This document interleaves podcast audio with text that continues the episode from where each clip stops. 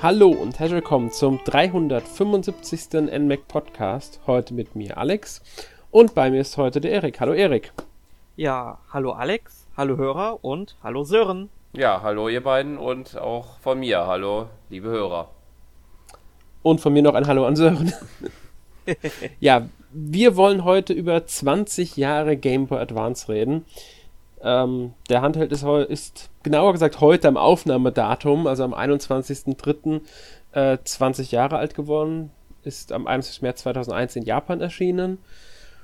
Und haben wir uns gedacht, reden wir mal ein wenig über den eigentlich ersten richtigen Game Boy Nachfolger. Man kann jetzt die Game Boy Color noch dazwischen setzen, wie man möchte, aber der Game Boy Color hat ja auf der Game Boy Technologie basiert und in erster Linie die Farben nur hinzugefügt. Gab natürlich auch ein paar andere Änderungen, ist, ist ja, kennt man ja. War aber eher, wenn man es heute betrachtet, eine Art Revision, wie es der New 3DS vom 3DS war.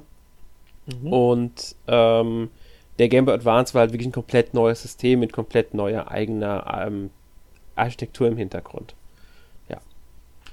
Gut. Bevor wir aber ähm, ja etwas genauer ins Thema gehen, will ich euch einfach mal fragen, wie denn eure Erfahrungen mit dem Game Boy Advance sind. Habt ihr ein Game Boy Advance besessen? Habt ihr viel drauf gespielt? Erik, du darfst anfangen. Ja, also ich habe tatsächlich einen Game Boy Advance besessen oder besitze ihn auch heute noch. Allerdings habe ich erst mit dem Game Boy Advance SP zum System gefunden. Also es ist dann auch eine Hardware-Revision, über die wir später noch sprechen werden. Aber dass es so etwas wie den Game Boy Advance gibt, das habe ich natürlich schon sehr viel früher mitbekommen, denn so um die Jahrtausendwende habe ich sehr viele Videospielmagazine gelesen, also Zeitschriften. Also in einer Zeit, wo es auch noch sehr viele Videospielzeitschriften gab. Also heute gibt es eigentlich noch eine Handvoll. Eigentlich weniger als eine Handvoll, wenn man genau ist. Und da wurde der Game Boy Advance natürlich schon ausgiebig vorgestellt. Die Gerüchteküche brodelte natürlich dann über ein ganzes Jahr, was der denn alles ähm, können konnte. Ich habe auch schon mal gehört, dass der wohl Super Nintendo Spiele hätte abspielen können, was ja eigentlich auch gar nicht so weit hergeholt ist.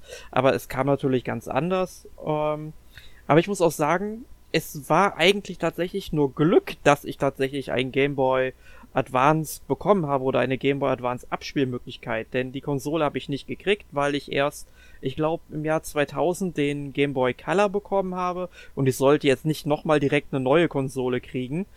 Und einen Game Boy Player, den gab es ja dann auch später für den GameCube, den durfte ich mir dann auch nicht kaufen, da war ich auch angefressen, aber dann gab es bei Saturn so eine Station, wo so ein Computer eingebaut war und da konnte man auf so einer Website irgendwie so die Musikcharts, ähm, seine eigenen Charts da irgendwie bewerten. Irgendwie konnte man da Häkchen setzen. Ich weiß es nicht mehr genau, was ich da angeklickt habe. Ich hatte von Musik damals keine Ahnung, habe es heute eigentlich auch nicht.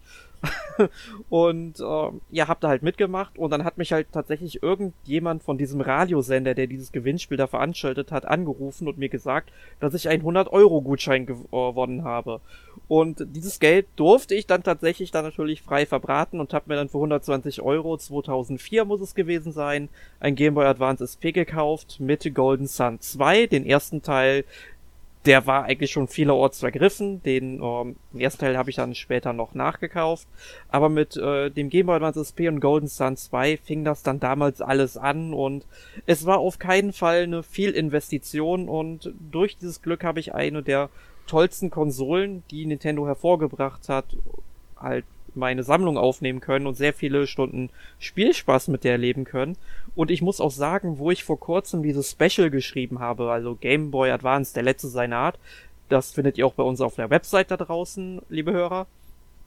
Ähm, da habe ich halt auch festgestellt, dass es sehr, sehr viele Spiele gab, die ich bis heute nicht gespielt habe und ich es sehr schade finde, dass ich den Game Boy Advance erst so spät in seinem Lebenszyklus bekommen habe, der ja nicht besonders lang war. Und ja, aber es waren sehr viele schöne Erinnerungen, die an das Ding gekoppelt sind. Aber ich rede jetzt hier bestimmt schon zwei Minuten. Ich gebe jetzt mal ab an Sören. Der, der kann jetzt auch gerne mal erzählen, wie es bei ihm war und vielleicht kommen dann noch ein paar Erinnerungen äh, mehr bei mir hoch, über die wir gleich nochmal sprechen können. Ja, ich glaube, meine Geschichte ist aber nicht so lang, glaube ich. ähm, ich glaube, das hat äh, angefangen, dass ich ihn bekommen habe zu Weihnachten, aber wahrscheinlich dann äh, Also halt auch nicht zum Release. Ähm, ich kann mich halt nicht mehr wirklich gut dran erinnern. Ähm, weil wie alt war ich da? Vielleicht war ich da erst 8, 9, 10 oder so, glaube ich, in dem Rahmen. Ähm, jedenfalls habe ich den ähm, bekommen, glaube ich, dann halt zu Weihnachten. Äh, glaube ich, dann halt auch nur lange Zeit dann auch nur mit dem einem Spiel, was glaube ich auch zum Release gab, nämlich das äh, Remake von Super Mario Advance, also Super Mario Bros. 2. Ähm, und dann irgendwann äh, hatte ich dann, ist mir dann halt der Game Boy Advance SP aufgefallen ähm, und habe dann da hauptsächlich, glaube ich, dann sogar den alten dafür verkauft, damit ich mir den dann selbst leisten konnte irgendwann und mir den zusammengespart habe. Aber das allgemeine Interesse für den Game Boy war halt an, vermute ich auch sogar daran oder auch jetzt an den Advance, das halt alles durch äh, Pokémon, die Generation davor und die, durch den Game Boy, dass dann da das Interesse da dann doch noch an dem größer war. ja. Ja, das war meine Geschichte dazu. ähm, ja, also ich, ich muss sagen, ich habe den Game Advance auch wahrgenommen durch, wie Erik, natürlich die Videospielmagazine. Ich habe damals auch sehr viele gelesen. Ähm, muss sie aber einwerfen, es gibt dann doch noch ein paar mehr als eine Handvoll heutzutage sogar. Ähm, ja, weil ich, ich meinte überrascht. jetzt äh, tatsächlich dann Magazine, die sich tatsächlich äh, hauptsächlich mit Nintendo beschäftigen. Ja gut, mit Nintendo rein ist natürlich, da fällt mir tatsächlich nicht mehr so viel ein. da ist ja schon noch eins, wenn ich mich nicht ganz täusche. Genau. Und, und wenn man halt dann noch, jetzt sag ich ähm, mal, PC-Spiele mit reinnimmt, dann hast du natürlich noch deutlich mehr. Ja, ich meine, auch Multiplattform gibt es noch ein paar, aber trotzdem, ich habe mich halt damals auch darüber informiert, habe mir aber den Game Boy Advance damals auch nicht direkt gekauft, was zum Großteil äh, auch da äh, natürlich ähm, daran lag, die Möglichkeit zu haben, das Gerät zu kaufen. Ähm, als er erschienen ist, der Game Boy, bei uns muss ich gerade, das muss ungefähr zu meinem Schulabschluss gewesen sein damals. So kommt so ziemlich genau hin, müsste sogar selber Monat gewesen sein, also im Juni 2001. Und ähm, ja, also, da habe ich halt noch nicht gekauft. Ich habe auch nicht so das große Interesse gehabt, muss ich ehrlich sagen, weil ich schon mit dem Game Boy nur bedingt viel gespielt habe. Ich war nie der Handheld, der große Handheldspieler. Obwohl ich Game Boy und Game Gear hatte von Sega, der, ähm, war ich nicht der größte Handheldspieler, habe zwar hin und wieder mal ganz gern drauf gespielt, aber ja, habe mir jetzt nicht so gedacht, brauche ich jetzt nicht so sehr und ähm, richtig interessant wurde es für mich dann tatsächlich erst, als ähm, The Legend of Zelda The Minish Cap erschienen ist. Und damit auch der, G das war dann jetzt schon mit GBA ähm, SP. Und da kam so ein Bundle raus mit einem goldenen Game Boy Advance SP mit Triforce drauf und halt dem Spiel dabei. Und das habe ich mir dann im November 2004 gekauft. Ja. Da ich da schon in der Ausbildung war, konnte ich es mir dann auch äh, einfach so kaufen. Und so kam ich zu meinem Game Boy Advance, den ich gar nicht so oft genutzt habe, muss ich ehrlich gestehen, damals. Ich habe zwar einige Spiele gespielt, aber erst der DS, also der indirekte Nachfolger, wenn man heutzutage Nachfolger, wenn man Nachfolger sagen, war dann so mein Handheld, mit dem ich so richtig, wirklich viele Spiele ähm, auch besessen habe selbst. GBA hat, GBA hat sich noch Grenzen gehalten. Genau, zum DS sollte man dann vielleicht an der Stelle noch hinzufügen. Nintendo hat den Nintendo DS ja damals auch äh, zunächst als drittes Standbein geplant, also neben dem Game Boy Advance und dem GameCube, aber der DS war dann so unglaublich erfolgreich, dass man den Game Boy Advance dann relativ schnell hat fallen lassen. Also ich habe auch mal geschaut, Nintendo hat in der Zeit, nachdem sie halt gesagt haben, dass sie den ähm, Game Boy Advance natürlich weiter unterstützen werden, ich glaube aus eigenem Hause kamen vielleicht fünf oder sechs Spiele noch danach. Also die Unterstützung war wirklich sehr gering und Geschichte wiederholt sich. Wir haben selbiges jetzt auch erst vor kurzem oder vor ein paar Jahren halt mit Switch und 3DS erlebt. Ja, genau. Mhm. Ähm, man muss hier halt sagen, der Nintendo DS, um das einzuwerfen, ist halt in Japan bereits am 2. Dezember 2004 erschienen. Also gerade mal dreieinhalb Jahre nach dem, also etwas mehr als dreieinhalb Jahre nach dem Release von Game Boy Advance in Japan. Und ähm, in Europa war er sogar auch nicht mehr, mehr vier, auch keine vier Jahre draußen, der GBA. Und das, das war eigentlich klar, dass der ähm, DS den GBA dann auch irgendwie verdrängt, weil es war halt bessere Technik, andere Technik.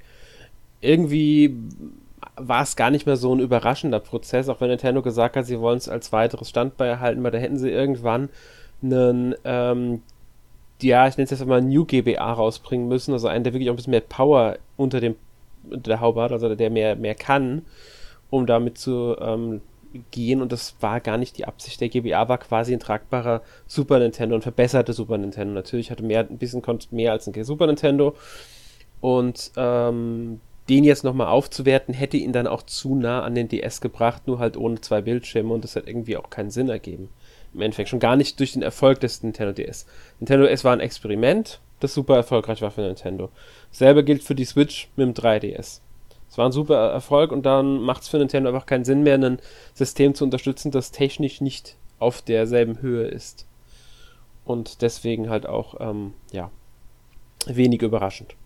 Aber man muss ja dazu sagen, dass der Nintendo DS, also die erste Ausgabe der Konsole, ja noch einen Slot für Game Boy Advance Spiele hatte. Also mhm. die normalen Game Boy Spiele, die gingen nicht mehr. Die konnte man auf dem Game Boy Advance auch spielen. Der DS wäre sicherlich in der Lage gewesen, die auch abzuspielen. Aber man wollte vermutlich nicht nochmal sowas haben wie beim ähm, Game Boy Advance SP, das dann, oder auch beim normalen Game Boy Advance, dass die Gameboy-Spiele dann so weit hinten rausgucken oder unten rausgucken, weil die ja deutlich größer waren, die waren ja doppelt so groß, also mhm. von der physischen Größe her. Und ähm, aber man konnte halt dann Game Boy Advance Spiele zumindest weiter spielen. Ich denke mal, das war auch ein guter Kompromiss, weil der DS kam ja halt mit drei Jahren wirklich kurz danach raus, obwohl der Game Boy Advance sich ja auch super verkauft hat. Man, ja. man hat ja eigentlich keine wirklich großen Fehler gesehen. Das Marketing war toll, die Konsole war toll, die Spiele waren toll. Also da, da hat eigentlich alles gestimmt. Ja, ich, der Game Boy Advance war eigentlich, das, das einzige Pech um GBA war wirklich, dass Nintendo eine Idee für einen weiteren Handheld hatte, die sie nicht zurückhalten wollten oder auch konnten.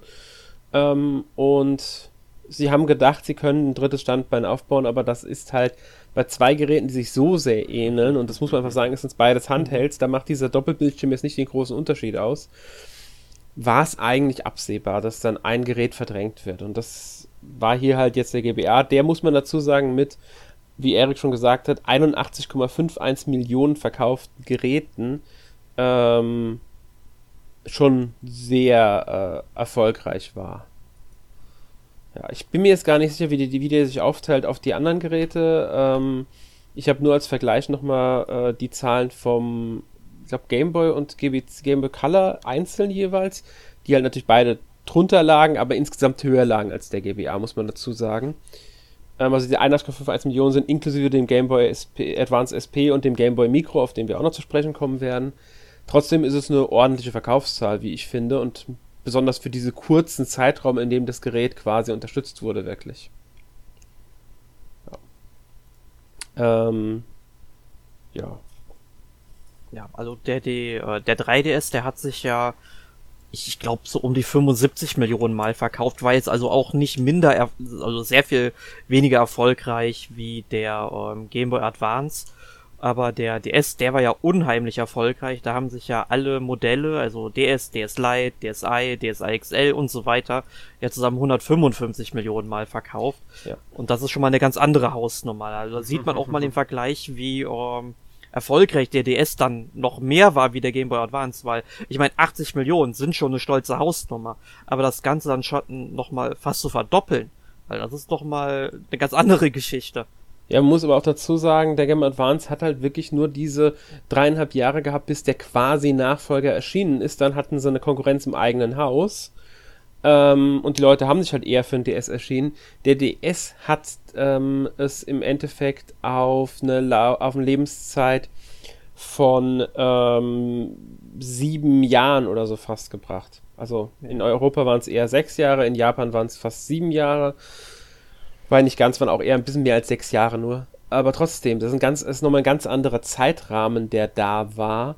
Und ähm, das muss man halt auch berücksichtigen dabei. Natürlich. Ich glaube, wenn der GBA noch länger ohne einen Konkurrenten im eigenen Haus gewesen wäre mit dem DS, könnte, hätte der auch die 100 Millionen knacken können, glaube ich, der GBA. Ja.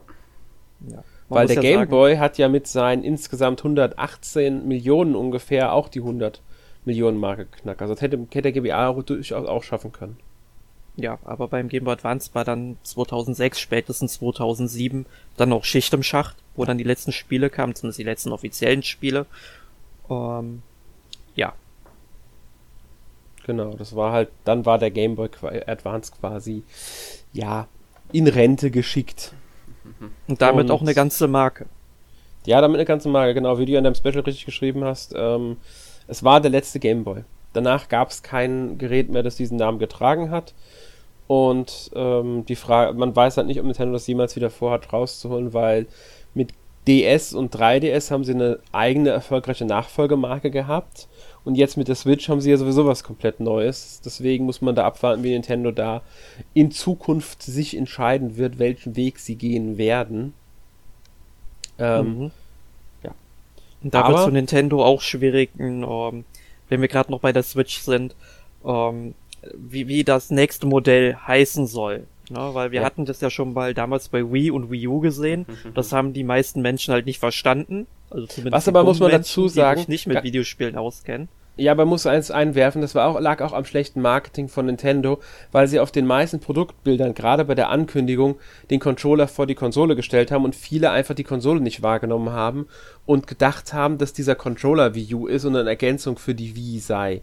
Das war nicht nur der Name, es war auch das schlechte Marketing, dass Nintendo es nicht ganz klar ähm, gezeigt hat, dass es eine neue Konsole ja. mit einem neuen Controller da war schon, waren auch die Produktbilder oft einfach schlecht gewählt, sage ich mal. Genau, da waren viele Faktoren für verantwortlich und das ja. glaube ich, das du gesagt hast, noch sehr viel mehr. Genau, ja. Aber gut, bleiben wir mal beim GBA wieder. Ähm, mhm. Wir haben ja schon gesagt, der hatte verbesserte Super Nintendo-Technik, also kann man zumindest so sagen, war auch ein 32-Bit-Gerät und wie schon gesagt, es gab die Gerüchte, dass ähm, SNES-Spiele darauf zu spielen seien. War natürlich jetzt nicht mit Modul am Endeffekt möglich, aber es wurden relativ viele Super Nintendo-Spiele tatsächlich aufs Gerät portiert. Wir hatten so Mario World, wir hatten ähm, Yoshi's Island, wir hatten Link to the Past, nur ein paar Beispiele zu nennen. Also sie haben auch wirklich Sachen portiert oder auf Basis der Super Nintendo-Spiele neue Spiele entwickelt, beispielsweise Mario Kart Super Circuit, was ja auch 20 Strecken von Mario Kart vom Super Nintendo und vom N64 genutzt hat, plus nochmal 20 eigene. Also sie sind schon hingegangen, haben diese Super Nintendo Vergangenheit bei diesem Gerät in die Hand, in den Handheld-Bereich gebracht. Ähm, außerdem war er ja auch, wie, wie, wir auch schon, wie du auch schon erwähnt hast, Erik, komplett abwärtskompatibel zum Game Boy und Game Boy Color. Genau, also wenn du da Spiele verpasst hast, war direkt die Bibliothek, auf die du zugreifen konntest, noch wesentlich größer, weil da erschienen ja, ja sowieso vorher schon hunderte Spiele. Ja, ganz genau. Ähm, neu waren auch die L- und R-Tasten, die wir vom Super Nintendo schon als erstes Gerät bei Nintendo kannten ähm, und der Game Boy halt nie hatte. Die waren übrigens interessanterweise bei Game Boy, bei Game Boy und Game Boy Color Spielen dafür da, um das, die Bild, das Bildformat einzustellen. Entweder ein kleineres Originalbild, weil der Game Boy Advance hat ja einen größeren Bildschirm gehabt, oder gestrecktes Bild. Das konntest du mit den Schultertasten wechseln. Genau, also sieht, ja. sieht meiner Meinung nach immer fürchterlich aus, wenn man ein kleineres Bild so, so streckt, aber das ist ja jedem selbst überlassen. Genau. Aber ich fand's cool, dass die Möglichkeit da war. Ja. Und die war schon von Grund auf da. Das musste jetzt nicht in jedes Spiel extra rein programmiert werden, Optionen oder sowas. Das war einfach nur ein Feature von der Konsole selbst. Ja, gehört einfach zum Betriebssystem sozusagen. Mhm, ganz genau. Ähm, wir haben ja schon gesagt, es gab verschiedene Modelle und das Ursprungsmodell hatte dabei ein paar, sagen wir mal, Problemchen, die später aufgehoben wurden. Sören, was war das denn? Ja, das, was auch schon äh, beim, Game, beim Game Boy und Game Boy Color der Fall war, dass das Ursprungsmodell noch, äh, ähm, ja, noch keine Hintergrundbeleuchtung hatte und auch noch äh, der Bildschirm spiegelt, was vor allen Dingen dann, wenn man draußen oder halt äh, zur Abendstunde spielt, dann doch für einige Probleme gesorgt hat, um dann halt noch was zu erkennen. Ja, das stimmt. Das haben sie ja dann später zumindest mit dem GBA ähm, SP, beziehungsweise mit späterem Modell vom SP sogar nochmal, also sie haben jetzt zweimal angepasst, das SP-Modell. Äh, der erst gab es nur eine Vordergrundbeleuchtung, dann eine Hintergrundbeleuchtung, wenn ich mich nicht komplett täusche. Das ist komplett richtig. Du hast erst als eine Frontbeleuchtung gehabt. Das, das sieht dann auch immer ein bisschen so bläulich aus, habe ich das Gefühl mhm. gehabt. Ja, kann ich sogar bestätigen, weil äh, also ich habe ja auch nur einen mit Vorder ähm, mhm. Frontbeleuchtung und ich habe den tatsächlich die Tage nochmal angehabt äh, mit Golden Sun und das ist mir, ich muss ehrlich sagen, es war echt anstrengend im, Dun im Dunkeln mit diesem Gerät zu spielen, weil äh, das Bild war echt nicht angenehm. Also heutzutage mhm. weiß ich nicht, ob ich nochmal freiwillig wirklich mit meinem GBA SP die Spiele spielen würde, weil ich habe ja als Alternative zum Beispiel meinen äh, DS, der deutlich mhm. besser ist halt. Ja, du, du siehst ja auch, äh, wenn du den dann aufklappst, dass du dann so einen hellen Bildschirm hast, der da verbaut ist. Und mhm. wenn es eine Hintergrundbeleuchtung ist, wenn du zum Beispiel jetzt auch den ähm, 3DS aufklappst oder die Switch dann in der Hand hältst, siehst du, das ist ja ein komplett schwarzer Bildschirm, ne? Ja. Und äh, das merkst du halt wirklich. Das kann man, ich bin mir gerade nicht sicher, welches Jahr war, aber ich glaube 2006 oder 2005 so um den Dreh, da kam dann auf jeden Fall dieses Gerät mit der Hintergrundbeleuchtung raus und das sieht dann auch richtig gut aus. Also es gibt ja auch Leute, die haben dann das beim Game Boy Advance SP ausgebaut und dann in den richtigen Game Boy Advance eingebaut, weil sie den vom äh, von der Handhabung einfach besser finden. Weil da waren dann immer solche Hobbybastler dran. Das ist auch eine schöne Idee eigentlich, dass es so etwas gibt und Leute das auch anbieten, so die Konsole umzubauen, damit du, sag ich mal, das Beste aus beiden Welten hast. Ja. Ähm, war übrigens 2005, als dann das neue Modell erschien mit dem, ähm, mit der Hintergrundbeleuchtung. Kann man übrigens auch Modellnummer erkennen, das war die Modellnummer AGS 101. Genau, und ich glaube, die normale ist dann die 001. Ja, ich meine auch. Ja, ähm, stimmt, 2006 kam dann aber, glaube ich, erst der, da kam, oder kam der auch schon 2005, der Game Boy Micro. Ähm, Oder da Micro. fragst du mich jetzt, weil ich glaube, der Game Boy Micro, Micro, wie auch immer man es ausspricht, der müsste 2005 auf der E3 vorgestellt worden sein und dann im September 2005 in Japan und USA und im November 2005 ist er in, in Europa erschienen. Genau, also schon im, im, selben Jahr. Das ist schon verrückt, wie kurzen Abständen da mehrere Hardware-Revisionen rausgekommen sind. Ja, also muss sagen, wenn man wirklich mal so guckt, 2001 kam das Ursprungsgerät raus, 2003 kam dann schon der SP, 2005 kam dann das neue SP-Modell und im selben Jahr kam der Game Boy Micro. Ja. Muss man sich, man darf sich nicht wundern, Game Boy Micro hat wirklich das Advance nicht im Namen, obwohl es ein Game Boy Advance ist. Sie haben halt einfach das nur weggelassen und den Game Boy Micro genannt. Warum auch immer. Vielleicht weil Game Boy Advance Micro ihnen zu lang war. äh, jetzt habe ich aber mal eine Frage an dich, Alex. Du hast ja den Plan für unseren Podcast heute bestellt. Äh, erstellt. Ja. Äh, bestellt vielleicht auch, das weiß ich nicht. ähm, du hast geschrieben, Kritik an unergonomischem Tastenaufbau. Was ist ja. damit genau gemeint? Also ich weiß noch damals, als der Ursprungs-GBA erschienen ist, man muss hier wirklich vom Ursprungs-GBA sprechen, weil ich weiß nicht, wie es bei den späteren Modellen war, gab es von einigen Magazinen und Spielern Kritik daran, dass Leute mit großen Händen Probleme hatten, mit diesem Gerät zu spielen, weil er blöd zu halten, äh, mal schlecht zu halten war. Das weiß ich noch, dass es da dann doch eine relativ ähm, präsente Kritik bei einigen gab, weswegen ich es als Punkt jetzt genannt habe. Der GBA SP hat es nicht unbedingt besser gemacht. Wie ich gesagt, ich habe den letztes in der Hand gehalten und habe gemerkt, wie ähm, eigentlich unschön er in der Hand liegt im Vergleich zu späteren Systemen, aber das ist halt, muss man wirklich vergleichen mit ähm, damals und heute ist schwer, aber schon den Gameboy, den Ursprungs-Gameboy, finde ich rein vom Halten her ein bisschen angenehmer als jetzt den GBA SP, was aber auch in der Größe vom Gerät liegt. Und ähm, beim GBA gab es halt diesen Vorwurf, ich, weil der halt für große Hände etwas unhandlich zu halten war. Also ich kann mir vorstellen, mit, mit den Schultertasten. Ja, genau. Es war, die, es war allgemein die Belegung. Also die Schultertasten und auch, was auch ein Problem war, war, dass die Buttons ähm, vom, also ähm, A und B-Buttons waren, glaube ich, zu nah beieinander und liegen ein Stück zu weit oben für viele oder zu weit unten für viele große Hände. Genau, zu weit unten für große Hände mit Daumen. Die mussten immer ein bisschen blöd schräg halten. Ja, ri richtig. Ich, ich kann mich daran erinnern beim ähm, SP, Moment, der liegt doch hier im Regal, warum nehme ich mir den jetzt nicht einfach mal in die Hand und mache jetzt mal den Live-Test? Also, um mal anzumerken, beim Gamer Micro gab es die Kritik natürlich zum Teil auch, aber da muss man sagen, war ja von Anfang an der Plan, ein sehr, sehr kleines Gerät zu veröffentlichen. Ähm, und deswegen ist es da nicht ganz gerechtfertigt, weil der ist halt einfach ein winziges Gerät. Also, ich, ich habe den Game Boy Advance SP jetzt in meinen Händen. Ja. Und ich muss sagen, ich finde, er liegt gut in meinen Händen. Tatsächlich, weil ich, ich komme, also ich rede jetzt auch vom SP, ich komme an jede Taste wirklich gut ran und es gibt halt auch, und die Schultertasten, die haben auch einen guten Druckpunkt, liegen auch fest. Ähm, und jetzt machen wir den Vergleich mal mit heute. Ich muss sagen, die Switch liegt wesentlich schlechter an meinen Händen als der Game Boy Advance SP tatsächlich. Find ich, aber, muss ich sagen, genau umgekehrt bei mir. Ich finde, der GBA liegt nicht so gut in der Hand wie die Switch. Interessant. Aber das, das ist halt auch wieder, das ist immer persönlich Empfinden ja. halt auch. Ja, es hängt auch viel von der Handgröße ab. Wie siehst du das, Sören? Liegt, äh, weißt du noch, wie der GBA in der Hand gelegen hat? Also ich, wenn ich mich richtig erinnere, hatte ich jetzt nicht so das Problem da. Mhm. Ich glaube, das war bei mir relativ mit Eriks Meinung würde ich das auch bei mir sehen, dass äh, heutzutage die Switch, dass ich da fast schon mehr Probleme hätte, als es beim GBA der Fall war. Also GBA und SB.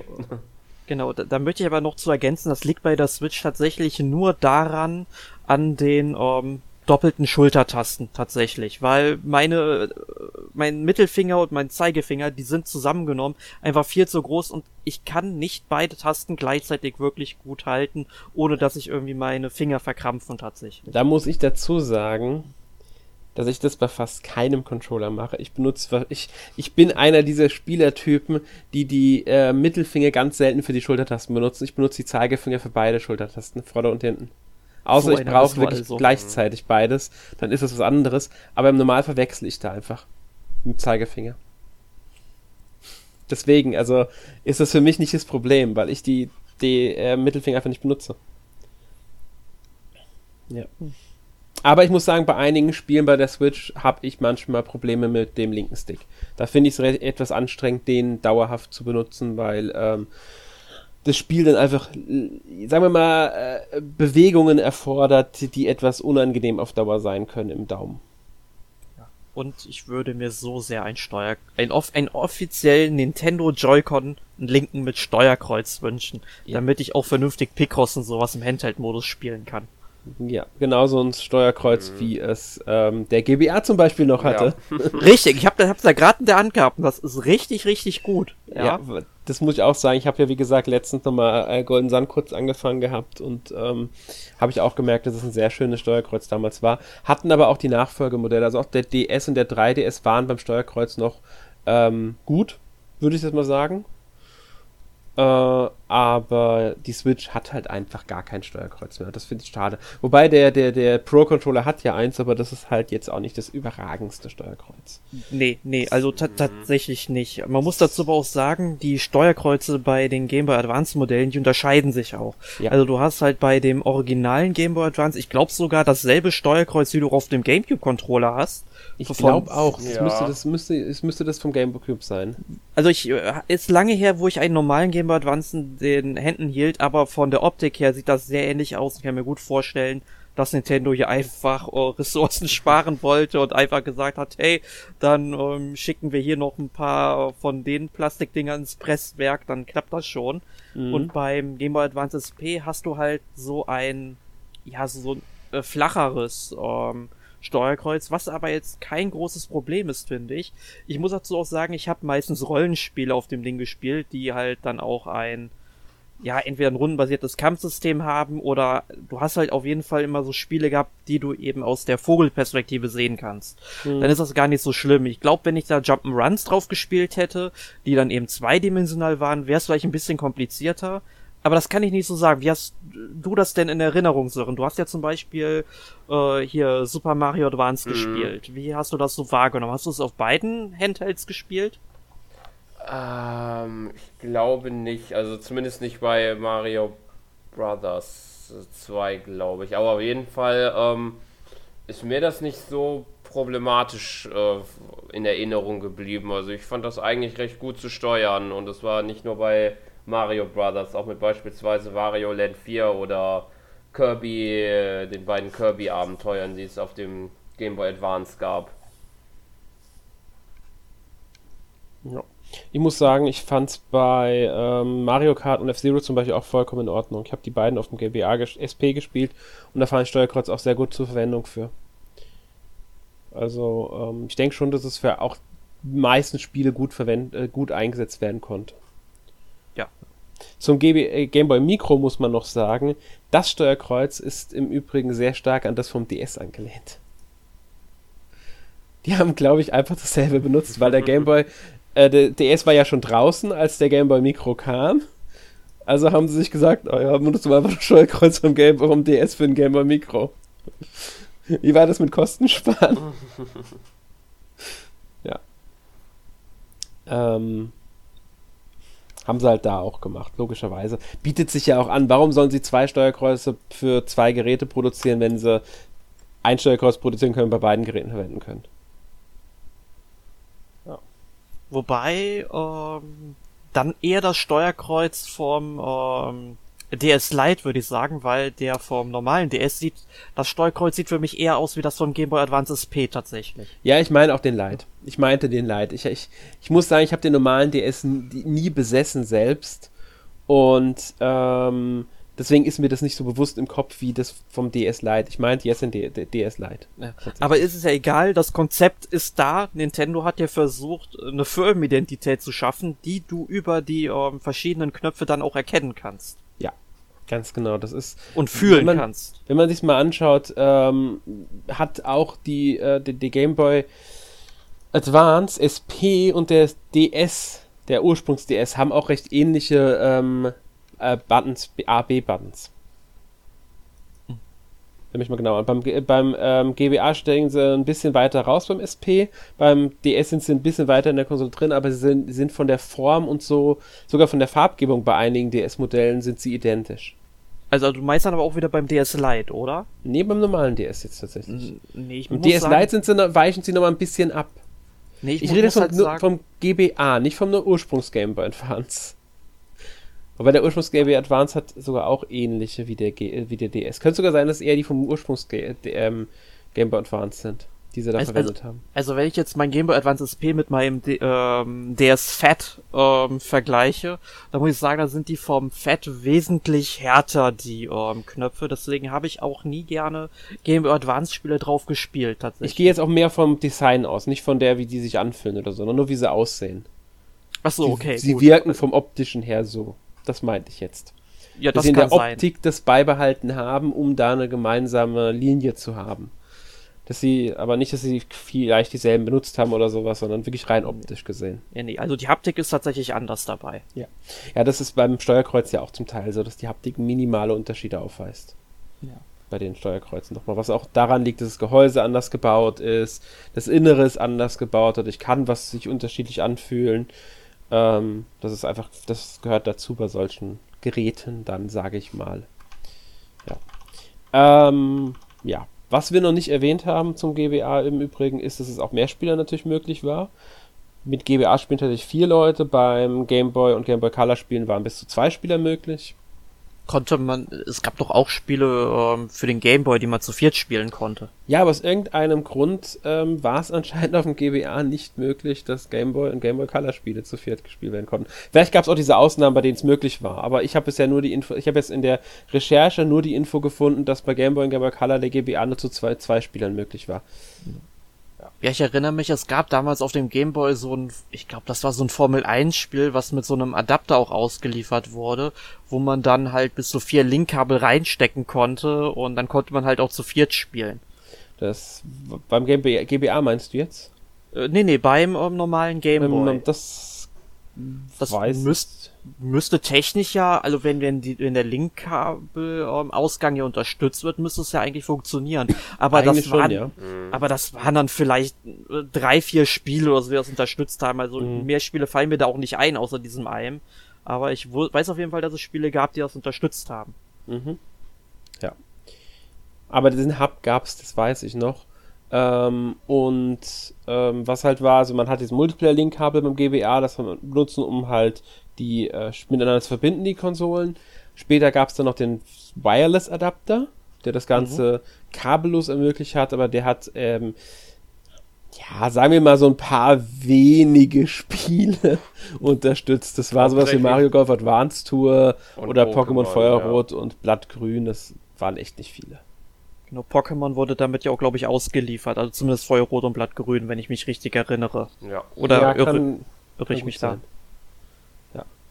Und es gab halt dann noch die Verbindungs Verbindungskabel zum Gamecube natürlich mit GBA. Mhm. Hat ja auch dann zum Beispiel ähm, Four Swords Adventures, was das den GBA benötigt hat und ähm, von Final Fantasy Crystal Chronicles, der hat den GBA ja auch unterstützt. Genau, da hattest, konntest du quasi dann halt den Mehrspielermodus da halt spielen, weil dann wurden halt Bildschirminformationen, die auf dem Fernseher keinen Platz mehr haben, dann eben auf dem kleinen Game Boy Advance Bildschirm eben dargestellt. Also teilweise auch ganze Levelausschnitte, wie halt bei Four Swords Adventure, so funktioniert das Spiel halt.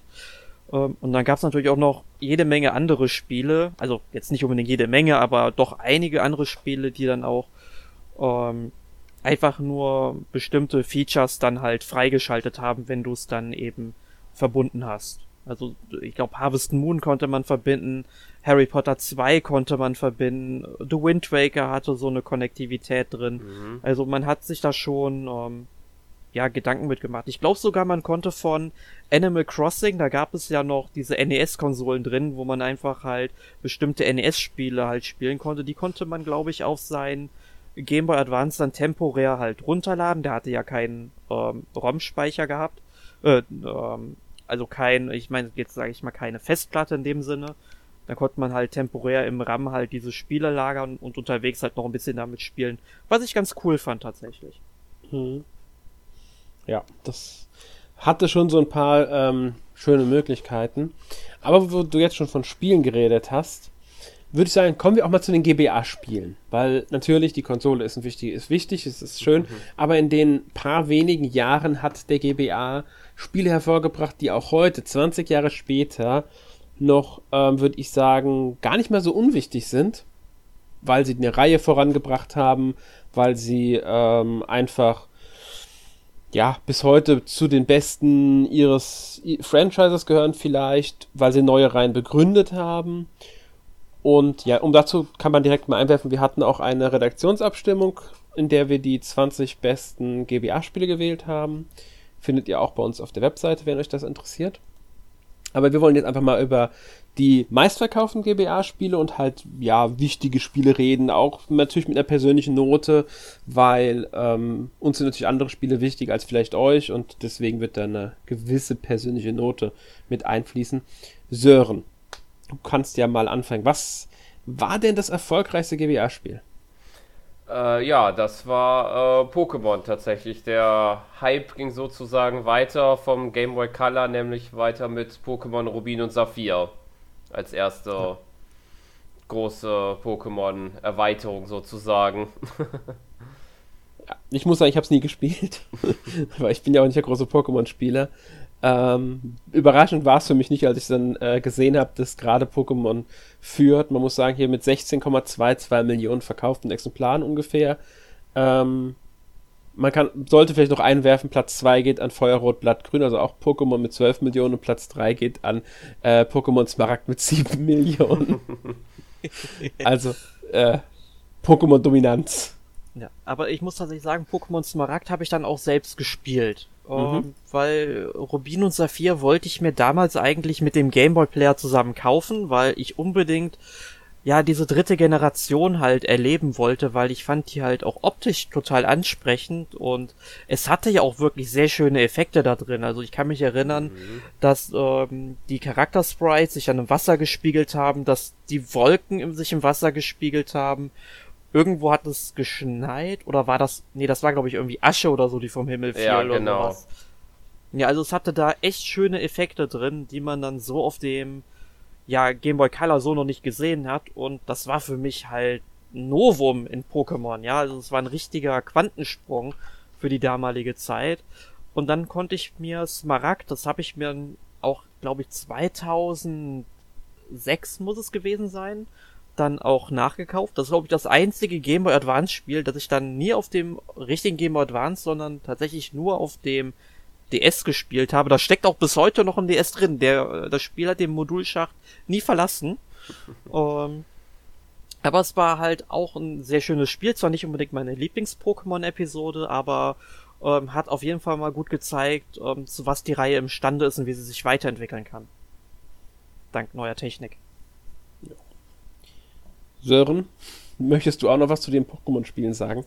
Mm, also ich kann mich da eigentlich nur anschließen. Ähm, ich meine, das eine oder andere hatten wir dann auch. Also ich glaube, das war ein großes Thema auch, als wir den Pokémon-Podcast äh, vor, vor ein, zwei Wochen gehabt haben.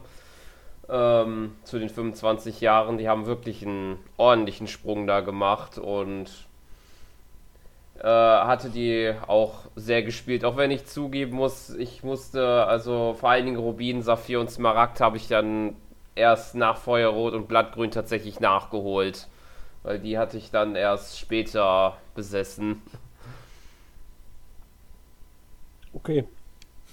Mir, mir fällt gerade auch tatsächlich ein, wenn ich so an die ganzen Pokémon-Editionen denke, äh, ich habe jede einzelne Pokémon-Edition zu Hause, also auch immer alle doppelten und dreifachen Ausführungen, die es davon gibt.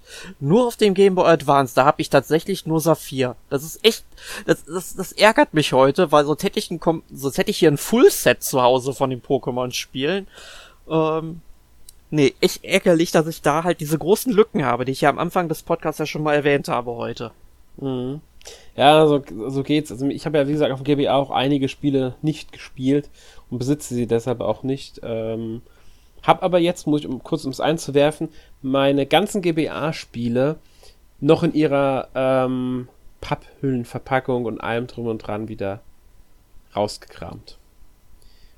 Schönes Gefühl, ne? Ja, ich muss eigentlich sagen gefunden, weil äh, beim Aufräumen sind es mir in die Finger gefallen. Ich habe es nicht gezielt gesucht gehabt. ähm, aber äh, sehr schön, ja. War auch sowas wie Final Fantasy IV Advanced dabei und ja, schon, schon ein paar schöne Spiele. Und auch Mario Kart Super Circuit, das direkt nach Pokémon kommt und den Mario-Block einleitet.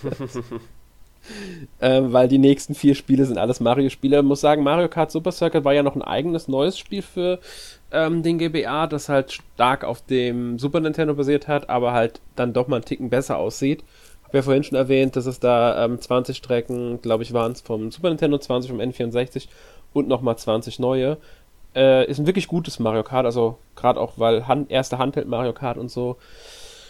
Ähm, macht, ist, ist einfach typisch Mario Kart äh, danach kommen halt dann die ganzen Mario Advance Spiele, also Teil äh, Mario Advance 2, so Mario World, dann Mario Advance 1, was ja Mario Bros. 2 war, in der All-Stars, also eine, eine, Neu, eine Neuauflage des All-Stars Remakes von Super Mario Bros. 2.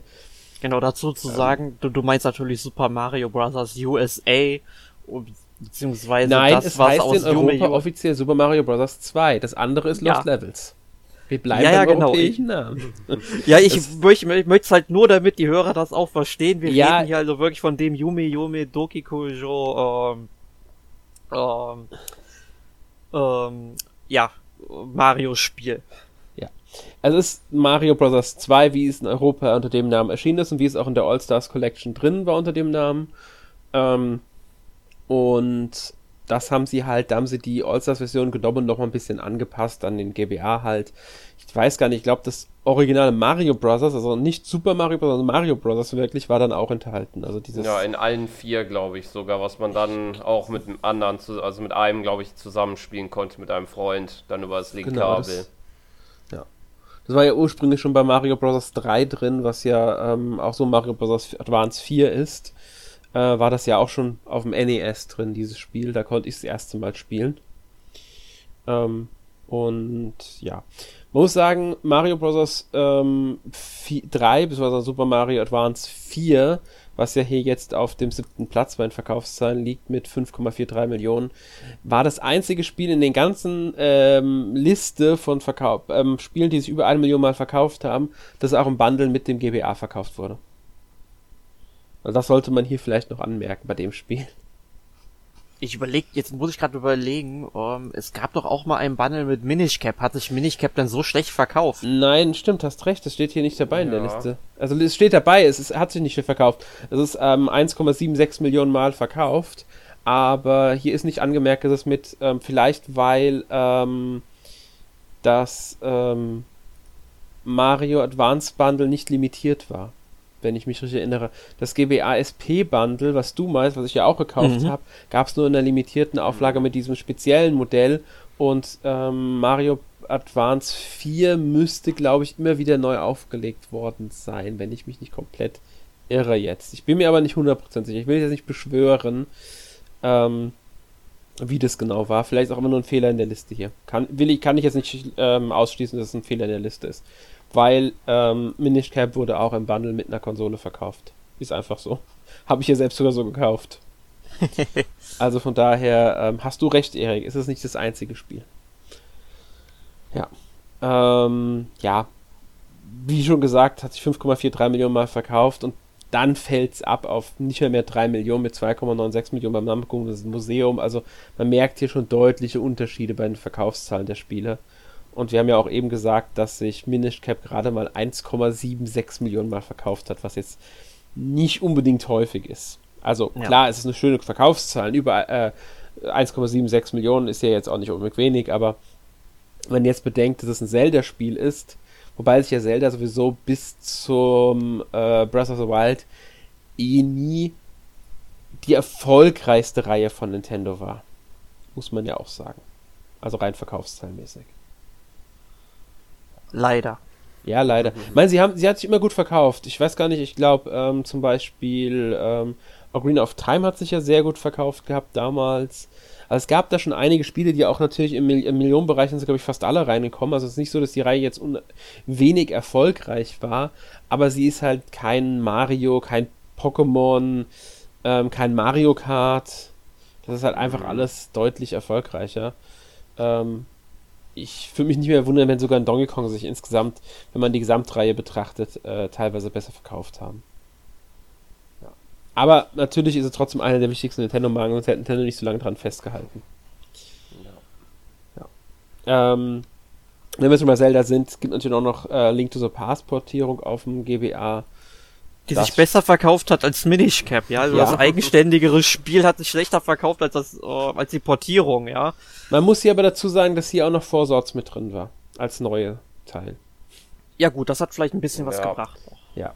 Und vielleicht auch die Leute, die einfach keinen SNES hatten damals und das Spiel jetzt nachholen konnten. Selbiges gilt ja auch für Yoshi's Island, was sich ja sogar nochmal einen Ticken besser verkauft hat als ähm, Link to the Past und auch nur eine Portierung war muss eh sein, wenn man sich mal so anguckt, sind da sehr viele Portierungen drin. Ich meine, Mario World, Mario Bros. 2, Mario Bros. 3, Namco Museum ist auch nichts Neues, das ist einfach nur eine Sammlung mit Nam äh, alten Namco-Spielen. Pac-Man Collection ist eine Pac-Man-Sammlung. Yoshi's Island, Link to the Past. Das ist, da ist schon einiges ähm, unter den erfolgreichsten Spielen, die jetzt nicht wirklich neu waren und auch sehr viele Super Nintendo oder NES-Portierungen mit dabei. Ähm, Gilt natürlich nicht für Pokémon Mystery Dungeon Team Rot, ja, was sich auch noch gut verkauft hat. Das überrascht ja? mich aber ein bisschen, weil wenn man bedenkt, dass ja die Parallelversion Team Blau ja eigentlich gleichzeitig auf dem DS erschienen ist, finde ich dafür, dass es 2 Millionen erreicht hat, schon beachtlich eigentlich, weil ja. ist halt wahrscheinlich eher, dass die Interesse, glaube ich, bei den meisten eher auf dem DS liegt. Ich weiß ja halt nicht, wie da die Zahlen sind, aber das ist schon beachtlich, finde ich, dafür. Vielleicht haben auch einfach viele beide Versionen gekauft, weil das sie ähm, einfach das haben wollten. ja. Ich kann dir aber nicht genau sagen. Ich glaube, die mhm. blaue Version hat sich über drei Millionen Mal verkauft. Also irgendwie so in der ja. Richtung. War auf alle Fälle mehr als Team Rot. Das kann ich dir definitiv ja. sagen. Ich meine, die haben sogar die drei Millionen geknackt mit Team Blau. Ja. Also, ja, das Interesse lag dann doch stärker beim DS. Aber es war halt auch der 2005, muss man dazu sagen. Das ist ja, ähm, der GBA war schon da, der DS ist gerade erst im Kommen gewesen, sage ich mal. Klar, der ist 2004 erschienen, aber in Europa erst 2005 zum Beispiel. Ähm, das heißt, es hatten noch nicht alle einen DS. Ja, das stimmt natürlich auch. ja. Und deswegen, also man merkt schon, es gab einige Spiele, die sich recht gut verkauft haben. Wenn man jetzt mal äh, die Liste sich anguckt mit den Spielen, die sich über eine Million Mal verkauft haben, sind das über 40 Spiele, die da drin stehen. Und das finde ich schon ganz schön äh, ordentliche Zahl dafür. Über eine Million Mal verkauft, 40 Spiele. Kann man schon, ja, sich, kann sich schon sehen lassen, oder? Ja. Man, man sollte aber bei Mystery Dungeon Team Rot noch dazu sagen, also genauso bei Team Blau, in Europa kamen die Spiele ja auch erst 2006 raus. Ne? Stimmt, das kann man auch, also auch, auch wirklich über ein Jahr später tatsächlich noch. Ja. Für den Game Boy Advance auch noch ein Spiel rauszubringen. Es war auch eines der letzten Spiele, die mhm. dann tatsächlich von Nintendo rausgebracht worden sind. Ja. Man muss ja auch noch dazu sagen, natürlich sind die weltweiten Verkaufszahlen, nicht nur die in Europa, logischerweise. Eben, ja. ja. Ähm, kann mir gut vorstellen, dass das ein sehr seltenes Spiel ist, für das man ja bestimmt ein bisschen mehr zahlen müsste für die um, europäische Version zumindest. Mhm. Das kann ich mir auch sehr gut vorstellen. Überrascht, muss ich sagen, war ich ein bisschen, was ähm, auch sich sehr gut verkauft hat. Und zwar auf Platz 17 in dieser Liste steht mit 1,84 Millionen verkauften Exemplaren Findet Nemo. Ja. Damit besser als Minish Cap. Und Donkey Country. Und Golden Sun. Und Metroid Fusion. Alles darunter.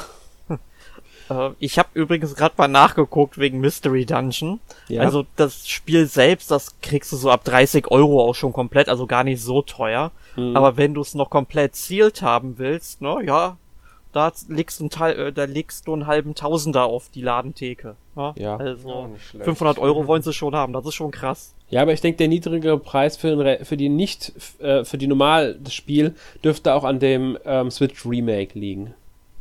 Das es ja jetzt gibt. Ja. Rescue Team DX, bzw. Retterteam DX heißt, glaube ich, im Deutschen, ja. ist ja nichts anderes als eine äh, Team Rot, Team Blau in einer Version nochmal neu aufgefrischt. Genau. Ja.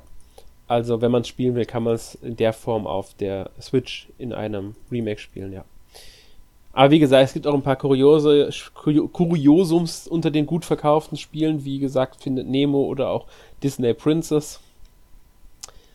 Ähm, aber auch das gehört bei so einer Konsole immer dazu. Habt ihr denn noch Spiele, die ihr gerne in irgendeiner Weise hervorheben möchtet, weil ihr sie besonders gerne gespielt habt oder weil sie für euch zu den besten GBA-Spielen gehören? Ja. Ja. Hab ich. Dann. äh, ich habe zwar schon erwähnt, Golden Sun und Golden Sun 2 also wirklich zwei fantastische Rollenspiele, die es auf dem Game Boy Advance gibt. Der dritte Teil, der dann Jahre später noch für den DS gekommen ist, der ist nicht ansatzweise so gut wie die ersten beiden Teile. Man muss dazu auch sagen, dass Golden Sun und Golden Sun 2 ja ursprünglich als ein einziges Spiel gedacht waren, aber weil ja der Game Boy Advance dann so eine kleine Modulkapazität hat, also zumindest für dieses Spiel, haben sich die Entwickler dann dazu entschlossen, das Spiel einfach mal in zwei Teile aufzugliedern und dass du halt in beiden Spielen quasi dieselbe Geschichte erlebst, ähm, aber halt aus einem anderen Blickwinkel. Das heißt auch im zweiten Teil, du äh, bereist ganz andere Orte und so weiter und hast ganz andere Beweggründe, die dann halt äh, zum Storyende führen. Und erst halt am Ende vom zweiten Teil kommen halt beide Heldengruppe so äh, Gruppen so zusammen und kämpfen dann quasi für ein Ziel. Aber diese Geschichte, also dieses Spiel auch, äh, die Geschichte ist toll, die Charaktere sind cool. Dann hast du äh, verdammt schöne Grafiken, besonders die Kampfeffekte sind klasse. Die Musik ist umwerfend und ganz ehrlich Leute, wenn ihr da draußen jetzt diesen Podcast hört, pausiert bitte mal kurz und hört euch auf YouTube oder sonst wo mal die Kampfmusik ähm, vom Star Magician, also vom Sternenmagier an. Grandios. Was Besseres hat man auf dem Game Boy Advance, glaube ich, nicht gehört mit Ausnahme von irgendwelchen Final Fantasy Spielen, die wir auch erwähnen sollten. Da gab es ja dann auch Portierungen auf den Game Boy Advance. Und es gab Final Fantasy Tactics Advance zum Beispiel, Final Fantasy 4, Final Fantasy 5 müsste es gegeben haben. Und Teil 6. Und Teil 6, genau. Genau, und, und dann gab es noch Teil 1 und 2 zusammen. Ja, genau. Ähm, also auch da gab es einiges. Dann, was ich noch hervorheben möchte, natürlich Metroid Fusion. Auch ein grandioses Metroid-Spiel, wenn auch linearer und storylastiger als die anderen Metroids, aber trotzdem ein richtig, richtig gutes Metroid. Selbe gilt für ähm, Zero Mission, also Metroid Zero Mission, was ja ein Remake vom ersten Spiel war. Ähm, auch ein grandioses Spiel, ähm, nur um die, den zweien auch noch die Erwähnung zu geben und natürlich auch Kingdom Hearts Chain of Memories, was auch ein sehr gutes ähm, Rollenspiel ist, ein sehr guter Vertreter für Kingdom Hearts was storymäßig, glaube ich, zwischen Teil 1 und 2 angesiedelt sein müsste, wenn ich mich nicht komplett täusche. Ähm, ja. Sören, hast du noch irgendein Spiel, das du gerne erwähnen möchtest? Äh, tatsächlich noch ein paar, würde ich sogar nennen. Also ja. zum einen hatte ich ja schon erwähnt, vor allem den äh, Kirby und die wundersame Spiegelwelt, wie es sich nennt. Ähm, was finde ich äh, dadurch sich auszeichnet, wenn man das mit anderen Kirby vergleicht, dass äh, auch wenn es äh, wie die übrigen in 2D Jump'n'Run ist, dass es aber deutlich äh, offener gehalten ist. Man geht nicht einfach von Level zu Level, sondern äh, bereist sozusagen äh, neuen Welten, die man aber zwischendurch hin und her betritt, durch verschiedene Wege. Es ist sozusagen eine große Welt. Äh, und dann würde ich noch auf jeden Fall die zwei Advance Wars und Fire Emblem Spiele nennen. Nicht nur, weil ich ja, was Strategie-Rollenspiele angeht, die da doch sehr mag, aber die haben mir da doch sehr viel Spielstunden bereitet. ja, gerade Fire Emblem muss ich sagen, aber auch ja. die beiden Advance Wars auf dem äh, GBA waren fantastisch. Ähm, und ein Spiel haben wir noch vergessen, ja. was wir hier erwähnen sollten. Harvest Moon, Friends of Mineral Town. Im. Grunde das letzte richtig gute Harvest Moon. Danach ist die Serie mehr und mehr gestorben. Es gab zwar immer mal wieder so ein paar kleine Lichtblicke. Ähm, und ich glaube jetzt auch mit Story of Seasons, Friends of Mineral Town, was ja dann quasi ein Remake von Friends of Mineral Town vom Game Boy Advance ist, was ja selbst ein Remake von Back to Nature von der PlayStation ist. Ähm, ja, gab's halt nochmal einen ganz großen Lichtblick, aber im Grunde ähm, man muss sagen, Story of Seasons und Harvest Moon, der Zug ist abgefahren. Stadio Valley hat den Markt für sich erobert. Es gibt kein bessere, keine bessere Bauernhofsimulation da draußen. Punkt. Aber wenn man einen Game Boy Advance hat, man kommt um Harvest Moon Friends of Mineral Town einfach nicht herum.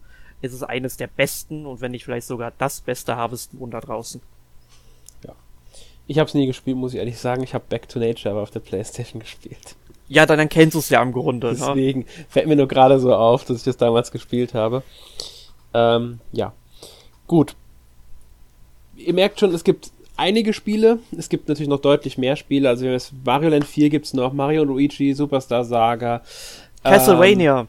Ähm, Castlevania drei Spiele, die alle drei richtig gut sind. Es gibt noch ähm, F-Zero. Äh, also viel. Wenn ihr euch mit GBA beschäftigt, werdet ihr auf etliche Spiele stoßen. Äh, da nochmal der Hinweis auf unsere Top 20, da, in der wir die Top, äh, in der Redaktion die Top 20 gewählt haben. ist natürlich keine äh, objektive Liste, komplett subjektive Liste, die sich aus der Redaktion heraus ergeben hat. Aber vielleicht ist da ja eine Anregung dabei, wenn ihr euch so ein bisschen noch für den GBA interessiert. Und das ist auch deshalb nicht komplett uninteressant, weil es tatsächlich sogar heute noch die Möglichkeit gibt, ein paar GBA-Spiele zu spielen, ohne den GBA selbst zu besitzen den 3DS nicht direkt, weil das nur, wenn ihr damals den 3DS tatsächlich vor dem, ich weiß gar nicht, 15. August 2011 war das, glaube ich, damals, gekauft hattet, war, wurdet ihr, nie vor dem 10. August war das genau, ähm, wurdet ihr Teil des Botschafterprogramms, weil ihr habt den, der, der 3DS sich damals ja schlecht verkauft gehabt, deswegen wurde relativ schnell der Preis gesenkt und um die Leute, die das äh, Gerät ähm, früh gekauft haben, zu entschädigen, hat Nintendo damals äh, 20 kostenlose Spiele den Leuten geschenkt im Botschafterprogramm. Das waren halt 10 GBA-Spiele, waren da dabei. Ähm, für die Leute, die halt damals gekauft haben, die können darauf zurückgreifen. Außerdem Und gar halt nicht mal so schlechte Spiele, muss man sagen. Ne? Also, ja. das waren auch gar nicht mal so schlechte Spiele. Nein, man hatte, man hatte Minish Cap bekommen, ich glaube Wario Land 4 hat man bekommen. Ich glaube, eines der beiden Fire Emblems hat Sacred man bekommen. Stones, ja. Ja, also da, wenn man die sich so einzeln kaufen müsste, also Nintendo hat sich da nicht lumpen lassen. Ja. Genau. Muss man wirklich sagen. Das muss man wirklich, muss man sagen, ja. Dann gab es natürlich den DS, der ja ähm, die Abwärtskompatibilität zum GBA hatte mit äh, unten dem Slot. Ich glaube aber, bin mir gar nicht mehr sicher, hatte der DSi noch dieses Feature oder hatte das nur der normale DS, äh, bzw. DS Lite? DS Lite hat es ja definitiv gehabt, dass der abwärtskompatibel zum GBA war, aber hatte mhm. der DSi das auch noch? Nein, der DSi hatte das ja, nicht mehr. Meine ich nämlich auch. Also der normale DS und der DS Lite hatten eine Abwärtskompatibilität in Hardware basiert, also man konnte die Module einfach einstecken, ähm, um das zu spielen. Und dann gibt es natürlich die viel, vielleicht einfachste Variante für alle Wii U-Besitzer, die Virtual Console, ähm, weil da sind recht viele GBA-Spiele erschienen, die man sich kaufen kann. Also ich weiß jetzt definitiv von, ähm, ich glaube mindestens einem Castlevania, müsste da drin sein, vielleicht sogar zwei. Ich meine sogar, dass alle drei drin sind. Ich meine, ich hätte mir die nämlich alle gekauft. Ich bin mir gerade nicht sicher, ob es wirklich alle drei waren. Deswegen, ähm, aber es kann sein, dass auch alle drei sind. Metroid Fusion ist drin, Zero Mission ist drin, die Fire Emblems müssten, glaube ich, beide drin sein. Golden ja. Sun müsste drin sein. Ja. Also, man merkt schon, es ist ein recht breites Angebot an ähm, GBA-Spielen in die Virtual Console der äh, Wii U hinzugefügt worden. Noch kann man die dort auch ohne Probleme kaufen. Kosten immer 6,99. Also wenn man Interesse an so einem Spiel hat und sagen wir mal so, es einem reicht, es auf der Wii U zu spielen ähm, und kein physisches Gerät, ähm, Spiel halt zu besitzen, ist das natürlich äh, eine sehr praktische Alternative, die und ich, ich tatsächlich jetzt nochmal nutzen möchte bei einigen Spielen demnächst. Ja. Und ich möchte auch dazu sagen, dass es auch wirklich kostengünstig ist. Ich habe schon sehr oft in den letzten Jahren, also seit es die Wii gab, äh, dass sich Leute darüber aufgeregt haben, dass die Spiele halt so zwischen 5 und 10 Euro kosten. Ähm, also je nach Plattform halt und so weiter, ne? Und ich muss sagen, das ist doch nicht viel Geld. Ich meine, wenn man sich zum Beispiel so ein Castlevania kauft, dann ist man zehn Stunden bestimmt mit beschäftigt und dafür sieben Euro hinzugeben, wo, warum soll das viel Geld sein? Ich finde, das ist eine sehr kostengünstige Möglichkeit, die Spiele nachzuholen. Klar, man hat halt kein Modul dafür, man kann das Spiel dann eben nicht weiter veräußern, aber einfach nur um ein Spiel nachzuholen und es einmal zu spielen, finde ich, ist das nicht viel Geld. Ja. Deswegen würde ich mir auch diese Virtual Console äh, auf der Switch wünschen, aber das ist, glaube ich, ein anderes Thema. Ja, da kommt vielleicht irgendwann nach Netflix und SNESflix dann GBA-Flix. aber ähm, wäre also, zumindest schön. Wir meinen den Nintendo Switch Online Service für ähm, GBA bzw. Game Boy. Allgemein könnten sie ja sogar in eine App alles packen. Alle drei Game Boy Geräte, Game Boy, Game Boy Color und Game Boy Advance zusammen. Ähm, würde ich sehr begrüßen. Bis dahin hat man aber noch, noch muss man sagen, weil irgendwann wird es bestimmt auch wieder abgeschaltet, den äh, eShop der Wii U mit der Virtual Console. Also da könnt ihr euch dann mal umschauen. Gut, jetzt kommen wir noch zu ein paar abschließenden Worten. Möchte einer von euch beiden noch etwas zum GBA sagen? Ja, ich möchte noch eine Kuriosität erwähnen. Also wir werden irgendwann sicherlich mal einen Podcast machen über Kuriositäten vom Game Boy Advance oder Nintendo Kuriositäten allgemein. Aber ich habe heute tatsächlich gesehen, dass dann in den USA zumindest Game Boy Advance Module vertrieben worden sind, wo dann einfach mal so einzelne ähm, TV-Episoden von Anime oder irgendwie manchmal auch tatsächlich ganze Filme ähm, drauf ähm, rausgehauen worden. Und da frage ich mich, warum macht man sowas? Weil die Qualität ist doch so bescheiden. Und äh, auch die UMD von der ähm, von der PlayStation Portable, die hat sich ja auch nicht durchgesetzt und da war die Qualität tausendmal besser und dann das auf dem Game Boy Advance dann halt äh, zu bringen. Huiuiuiui. Ja, aber das ist doch, ähm, um unterwegs Filme gucken zu können. Damals gab es keine anderen Möglichkeiten. Oder ja, wir so, doch, es gab, es gab diese Mini-DVD-Player und ja. so weiter, die man halt mit in den Zug nehmen konnte oder ein Laptop oder wie auch immer. Aber, aber es war nicht so praktisch, das, das stimmt schon. Es war halt nicht ja. so praktisch, wie man es heute mit einem Smartphone hat. Ja, oder ein Tablet oder sonst im Gerät. Es ist heute einfach praktischer, einfacher, da mal unterwegs auch schnell was zu gucken. Ähm, und es war, denke ich mal, auch damals einfach ein Versuch. Ich meine, auf dem DS sind ja auch nochmal ein paar Anime-Sachen erschienen, dann halt als Download vorwiegend. So 3DS hat es auch gemacht gehabt. Der 3DS, glaube ich, war das sogar eher. Ja, genau. Ja. ja. Genau. Gut. Noch irgendwas, was ihr sagen möchtet, was ihr loswerden möchtet zum Gerät? Nein? Gut. ähm, ich denke mal, wir sind alle drei äh, auch heute noch Fans vom GBA. Kann man, glaube ich, so ja. sagen. Ja. Und ähm, ich würde mir wünschen, dass tatsächlich die Möglichkeit kommt, GBA-Spiele auf der Switch zu spielen. Ähm, ob jetzt als Teil des Nintendo Switch Online-Dienstes oder Virtual Console. Ich würde eher zu Virtual Console tendieren, weil dann man die einfach kaufen kann und nicht an ein Abo gebunden ist. Ich würde aber auch das Abo akzeptieren, wenn es denn ähm, dadurch, wenn dann wenigstens regelmäßig Spiele reinkommen würden und auch gute. Aber man könnte ja auch zwei äh, zweigleisig fahren bei Nintendo. Sie könnten ja in diesen Apps für Abonnenten einige Spiele kostenlos machen und andere Spiele zum Kaufen anbieten, auch für Leute, die nicht dieses, dieses Abo haben. Genauso Leute wie mhm. mich, die, die, ja. die, die für Peer-to-Peer-Verbindungen kein Geld aus dem Fenster werfen wollen. Ja, also es ist, es ist einfach, es gibt Möglichkeiten, da auch beides zu ermöglichen, sage ich mal. Wäre schön, wenn. Aber gut, bis dahin, die U ist noch eine Möglichkeit, ansonsten der DS hardware-seitig und halt der GBA selbst, wenn man einen besitzt oder sich günstig irgendwo kaufen kann. Gut, dann kommen wir zu unserer obligatorischen letzten Kategorie. Nachdem wir wenn du jetzt ganz kurz sagst, dann schlage ich dich. Ich sag aber ganz kurz, weil wir nämlich sonst äh, wir überziehen langsam wieder. Nein, aber ja, du darfst reden, Erik. Also erstmal, ich hoffe, wir konnten euch das GBA-Thema ein wenig näher bringen, einen schönen Eindruck von 20 Jahren GBA vermitteln, von Gerät und Spielen. Das natürlich jetzt nicht vollständig ist, nicht alle Spiele erwähnt wurden, sollte hoffentlich klar sein. Als Erweiterung gibt es halt das bereits erwähnte Special von Erik auf der Webseite und unser Top 20 auch auf der Webseite, wenn ihr euch dann noch etwas weiter mit dem GBA beschäftigen wollt. Wenn ihr Anregungen zum GBA habt, noch mehr wissen wollt, gerne auch noch einen zweiten Podcast vielleicht sogar hören wollt, mit vielleicht mehr Fokus auf Spiele oder in der Richtung etwas, schreibt es in die Kommentare. Dann schauen wir, was wir da umsetzen können. Gut. Damit gebe ich jetzt das Wort an Erik für letzte Woche gespielt. Erik, was hast du denn letzte Woche gespielt? Dankeschön, Alex. Also, ich habe ein paar Spiele gespielt. Ähm, das erste Spiel, was ich heute mal kurz erwähnen möchte, wäre Crash Bandicoot 4 auf der PlayStation 5. Muss ich sagen, ist ein, ja, nettes Jump'n'Run, was aber dann doch mich mit seinem Spieldesign als ähm, Sammler von Collectibles wirklich zur Weißglut treibt und in manchen Levels ist, ist der Schwierigkeitsgrad exorbitant hoch, für das ich das Spiel verfluche, hab's dann aber gestern Abend dann auch ähm, durchgespielt, werde es aber auf keinen Fall platinieren, weil das ist einfach unmenschlich, was man dafür alles machen muss oder sammeln muss. Da habe ich keinen Nerv zu. Aber es ist sehr umfangreich. Ja, dann habe ich ich gespielt. Äh, ja, dann, Dann mach was- genau. So, du hast Ich es ja auch kurz gespielt. einwerfen, ich habe nämlich auch gespielt, Crash Bandicoot 4, aber auf der Switch.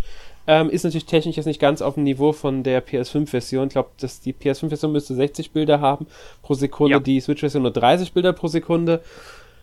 Ähm, ich finde es auch ein schönes ähm, Jump- 3D-Jump'n'Run, das halt sehr klassisch gehalten ist. Das muss man sich wirklich bewusst machen. Das orientiert sich sehr stark an den ersten drei Teilen, die auf der Switch ja in der Insane Trilogy erschienen sind. Ähm, entsprechend hoch ist auch der Schwierigkeitsgrad, würde ich mal behaupten. Es gibt so einiges, was mich dann ehrlich gesagt stört an dem Spiel. Besonders der Frustfaktor ist dann doch manchmal recht hoch. Besonders wenn man alles holen möchte. Wenn man alles einsammeln will, dann ist das so unglaublich hart. Ähm, Ja, das Schlimme dabei ist ja, wenn du halt, äh, du musst ja immer diese Kisten zerstören Ja. im Spiel. Und wenn du dann, sag ich mal, kurz vorm nächsten Checkpoint irgendwie in den Abgrund fällst oder ein Gegner erwischt dich, ne, dann landest du zwar beim letzten Kontrollpunkt, musst diese ganzen Kisten aber schon wieder kaputt machen. ganz genau. Und wenn du das zehnmal machen musst, dann regt dich dieses Spiel auf und du brüllst den Controller an, du brüllst den Fernseher an, du brüllst alle in deinem Haus an. Erik gibt's gerade gut wieder. Ich habe bei dem Spiel auch ein bisschen, also wirklich geflucht zum Teil. Ähm, ich finde manche Stellen auch einfach nur unfair. Die sind nicht mehr, nicht mehr fair, die sind einfach nicht schön designt. Ähm, besonders wenn man, man hat zwar diesen Schatten unter dem Charakter, den man anschalten kann und ausschalten kann, wenn man möchte, der einen wiedergeben soll, wo man sich befindet, aber ich finde, der ist nicht sonderlich genau. Der macht es nicht leichter, wirklich zu sehen, wo man gerade verwirrt ist. einen mehr. Und ähm, es ist manchmal echt, man springt vorbei, obwohl man meint, man springt nicht vorbei, weil es manchmal einfach schwer zu sehen ist durch Kameraeinstellungen, durch was weiß ich. Es ist zum Teil echt schon manchmal ein bisschen ärgerlich, sage ich mal, dann tot. Stirbt man übrigens zu oft, kriegt man Zusatz-Checkpoints zwischendrin reingesetzt. Genau, oder man kriegt, oder man kriegt halt irgendwie so einen Schutzpatron, womit man dann eben einen Treffer mehr aushält. Den kann man finden im Level, genau. Das ist, Gen- äh, nee, nee, aber den kriegt, nee, man kriegt den teilweise auch, auch ich weiß, man kann ihn finden und man kriegt ihn auch so, ich weiß. Genau. Aber äh, wenn man halt zu oft stirbt, kriegt man auch noch zusätzliche Checkpoints manchmal dazwischen reingesetzt und so. Es ist natürlich alles schaffbar, keine Frage. Aber wenn man in einem, wenn man an einer Stelle dann wirklich drei, vier, fünf, sechs Mal stirbt, nur weil man halt alle Kisten will oder auch einfach nur, weil man nicht gescheit sieht, dass man die Plattform nicht gescheit nicht trifft und ist immer an derselben Stelle, ja, dann regt es einen irgendwann nach nur noch auf. Und wenn dann Gegner auch noch ankommen, die er mit einem einzigen Treffer direkt töten, ist das einfach nur, ähm, ja, der, da mal eine kurze Frage an dich, Alex. Hast du das Level Kistenschlacht schon gemacht? weiß ich gerade nicht. Ich habe mir die Levelnamen nicht gemerkt. Es ist in der vorletzten Welt, das letzte Level. Äh, ich glaube eher nein. Okay. Ähm, guck mal, ob du meinen Rekord überbieten kannst. Ich habe 130 Versuche gebraucht, bis ich es durch hatte. 130. Okay, gut. Gut zu Ja. wissen, ich, über was ich mich freuen darf. Juhu. Ja, Ja, also sag's ihr merkt schon, wirklich, es- die, die ersten 98% von diesem Level sind machbar. Die letzten Mhm. 2%, nein. Ja, es es ist reine Glückssache teilweise. Ja, also ihr merkt schon, wir sind, eigentlich ist das Spiel nicht schlecht, aber es hat einfach, manche Designentscheidungen sind einfach so grauenvoll. Ähm, ich habe echt das Gefühl in manchen Leveln gehabt, sie wollten es unbedingt schwer haben, damit es sich anfühlt wie ein altes Spiel von der PS1-Ära und haben deswegen einig, an einigen Stellen es nochmal schwerer gemacht, ohne dass es notwendig war. Das ist mein Aber Gefühl, was das Leveldesign genau. angeht. Aber so habe ich zumindest einen weiteren Kandidaten für mein Special schlechtes Game Design in eigentlich guten Spielen. Ja, das stimmt. Gut, aber was hast du denn noch sonst gespielt, Erik? Okay, äh, dann habe ich weiter Persona 5 Strikers gespielt. Da brauche ich jetzt gar nicht so viel zu sagen. Da hatten wir letzte Woche einen Podcast so gemacht. Mhm. Dann habe ich diese Woche Bravely Default ähm, beendet. Und ich muss sagen, ich habe in den letzten äh, drei, vier Stunden vom Spiel es geschafft, die Spielmechanik auszuhebeln. Das heißt, ähm, ich kann jeden Kampf in diesem Spiel bestreiten, ohne dass ich Schaden nehme, ohne dass ich Magie verbrauche und ich kriege sogar bei jeder Runde noch einen ähm, Brave-Punkt dazu, draufgerechnet, kostenlos und mache Okay. und, und mache richtig viel Schaden. Nicht Du schlecht. musst, du musst einfach nur, ich weiß halt nicht, ob es in Second und ähm, Bravely Default 2 auch funktioniert, aber wenn man halt einen Zeitmagier auf der vollen Stufe hat und einen, ähm, jetzt überleg ich, hab, äh, äh, was war nochmal dieser Dragoner, dieses Dragoner-Pendant, äh, Valkyrie? Genau, Valkyrie war's, ich glaube glaube auch, ja. Genau, wenn du beide halt auf Maximum hast, dann musst du, sag ich mal, als Spezialfähigkeit äh, Welthast nehmen. Das heißt, jeder Gegner und auch jeder deiner ähm, Gruppenmitglieder kriegt halt pro Runde ein äh, BP dazu. Und du musst dann einfach immer nur am Anfang der Runde ähm, hoher Sprung einsetzen. Heißt, du springst am Anfang der Runde hoch, bist in der Luft, in der Zeit sammelst du weiterhin BP und regenerierst BP. Der Gegner kriegen auch BP dazu, schlagen aber die ganze Zeit ins Leere und du kommst irgendwann runter und dann läuft halt die nächste Runde schon wieder, wo du direkt wieder hochspringst. Es geht immer weiter und du kannst sogar den letzten Bossgegner, jeden einzelnen Kampf kannst du so gewinnen. Oh mein Gott. es ist einfach nur Wahnsinn, wie einfach das Spiel dadurch auf einmal ist. Ne? Mhm. Und ähm, ja, das, das wollte ich erwähnen. Und deswegen habe ich diese Woche auch mit Bravely Second angefangen. Hab da die erste Stunde gespielt, finde es bis jetzt ganz interessant. Ähm, vom Design her finde ich es auch tatsächlich besser als den ersten Teil. Bin aber mal ähm, gespannt, was da noch so kommen wird. Oder ob Mhm. sie sich da auch noch ein paar Gräueltaten überlegt haben, wie im Default. Ähm, und ansonsten habe ich noch gespielt A-Train All Aboard Tourism. Das hast du, glaube ich, auch gespielt, Alex. Genau, ja. Genau. Ähm, meine Frage, wie hat dir das so gefallen? Ich habe noch nicht so viel gespielt. Ich habe es erst seit ähm, ein paar Tagen, also zwei Tage ungefähr jetzt.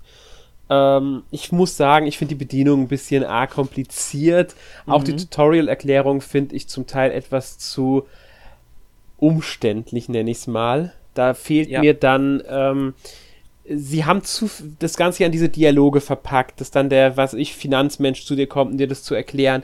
Sie haben es aber, die, die Funktion, um was es geht und was du, was du achten sollst, haben sie halt in diese Unterhaltung eingebaut und das führt dazu, dass du dir manchmal selbst die Infos, die du wirklich brauchst, aus dieser Unterhaltung rausziehen musst. Ja, das Und das finde ich einfach alles ein bisschen zu, ähm, ja, umständlich. Es ist an sich kein schlechtes Spiel bisher. Es gefällt mir ganz gut, wenn ich dann mal wirklich auch baue und ähm, Schienen verlege, Bahnen verbaue und so weiter und so fort. Äh, plane, aber ähm, da muss ich noch schauen, wie lange das auch motivieren kann und wie komplex das im Endeffekt noch wird, weil, wie gesagt, ich bin noch relativ am Anfang.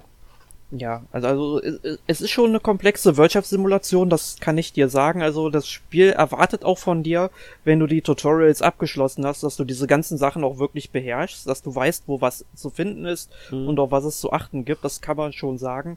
Aber ich muss halt sagen, es ist halt ein Spiel, was die Switch, obwohl es halt optisch jetzt nicht so sonderlich aussieht, es berechnet halt sicherlich sehr viel im Hintergrund, ähm, wirklich an ihre Grenzen treibt. Und dann hast du in diesem Spiel noch ein, ähm, ein Einstellungsmenü für die Grafik, also dass du Sichtweite noch erhöhen kannst, dass du Texturqualität und so weiter noch verbessern kannst, Blumeneffekte hinzufügen kannst. Ich meine, warum macht man das, wenn es so schon ruckelt, ja? Man kann es Also- aber auch runterstellen nochmal. Es steht standardmäßig in der Mitte. Ja, genau, man kann es doch mal ein bisschen verbessern, aber selbst dann ist es halt nicht so toll. Aber da wäre mehr möglich gewesen und man hat ja auch eine andere Wirtschaftssimulation, die wir ja auch schon mal in einem Podcast gesprochen, äh, Mhm. besprochen haben. Und zwar Railway Empire, Genau. was ja recht ähnliche oder wirklich, eine, ich will nicht sagen unbedingt identisch, aber in eine sehr ähnliche Richtung geht. Und äh, das spielt sich auf der Switch, glaube ich, schon sehr viel besser, wie ich mir da Gameplay-Material mal so angeguckt habe. Es spielt sich, also allein schon von der Bedienung her, ähm, spielt sich besser, weil es eine eingängigere Steuerung hat einfach. Ähm, ich finde die Steuerung hier auch zum Teil nicht 100% eingängig. Manchmal klickt man, also drückt man dann was, weil man halt ins, ins, ums Menü zu kommen musste, B drücken, dann wieder B, um da rauszukommen und es ist alles ja. ein bisschen äh, unnötig umständlich, nenne ich es mal.